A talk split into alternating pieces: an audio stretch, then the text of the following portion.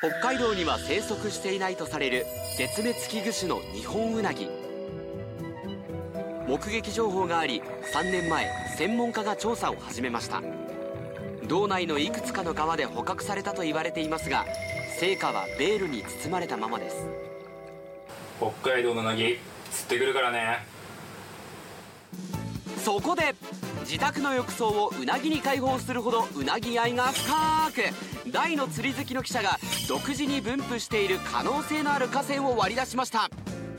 餌はミミズで釣り竿の代わりに用いるのはペットボトルです。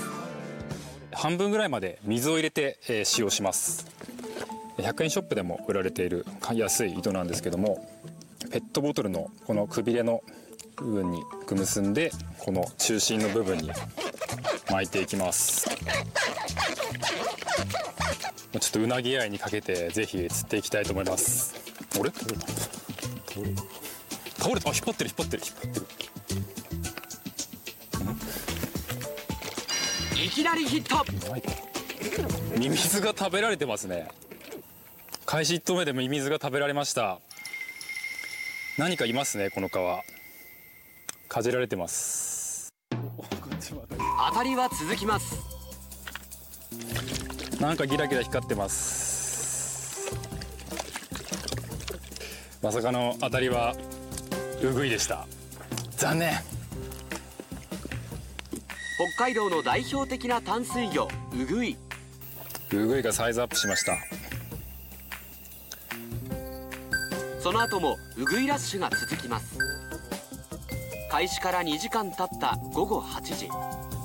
日も暮れて周辺は真っ暗です。夜行性のうなぎを釣るにはここからが勝負。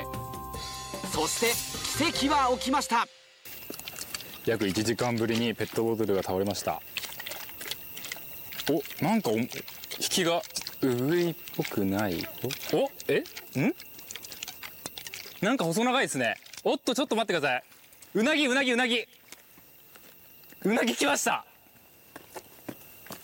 日本うなぎ来ました。北海道の川で日本うなぎ釣れました。あマジでうなぎですね。うわすごい。北海道によくいるヤツメウナギとかじゃなく本物の日本うなぎです。しかもペットボトルで釣れました。最高です。いや歴史的ですねこれは。北海道の川で体長およそ40センチ正真正銘の日本ウナギが釣れました。今まで北海道でウナギを釣った人はいるのか学術的な意味はあるのか専門家に聞きました。うなぎが釣れた報告とか一般の方が報告したっていう例は？ありません。ありません。はい。はっきり言って、えー、とし研究してる側からすると、まあ、よく釣ったなという感じですねまあ釣れるほどいるかっていうとちょっとそこは怪しいだからすごく限られているところでうまいこと見つけたんだろうなというのが、えー率直な感想です。北海道でどの程度生息しているのか研究成果を尋ねると煙に巻かれます。それ言えないですね。あ 情報を伏せる理由。それは乱獲を恐れてのことだといいますまあ、今うなぎの、えー数がすごい減っていて問題になってますよね。で逆に北海道がうなぎの一大産地として重要視されていくことっていうのもあるかもしれない。釣ったうなぎは一度水槽で回復させた後にリリース。元気な姿で元の河川へ戻っていきました。まだ北海道のうなぎは研究が始まったばかり。